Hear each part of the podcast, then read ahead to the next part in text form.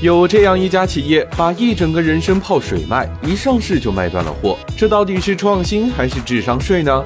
商界生意经，赚钱随身听。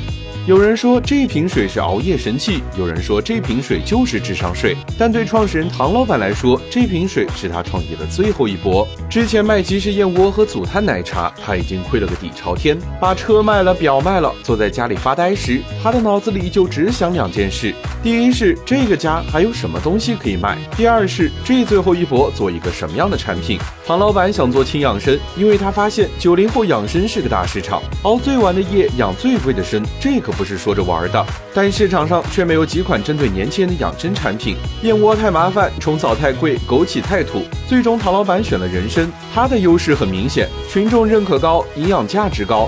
但人参的缺点也很明显，它太传统，太老旧了。想让二十岁的年轻人喝人参水，就一定要给他穿上二十岁的衣服。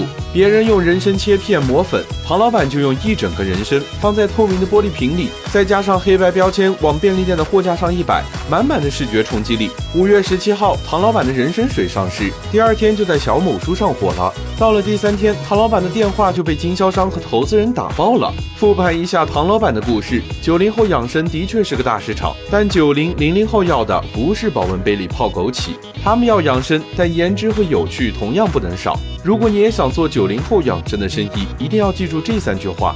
一平价化才有市场，年轻人买不起一九九的人参，但他们买得起十九块九的人参水，所以你的产品要做精致，但更要做低价。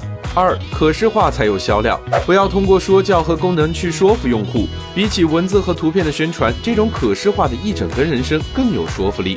三趣味化才有传播，我们都知道要利用社交媒体，所以产品一定要有颜值有话题，年轻人才愿意免费为你传播。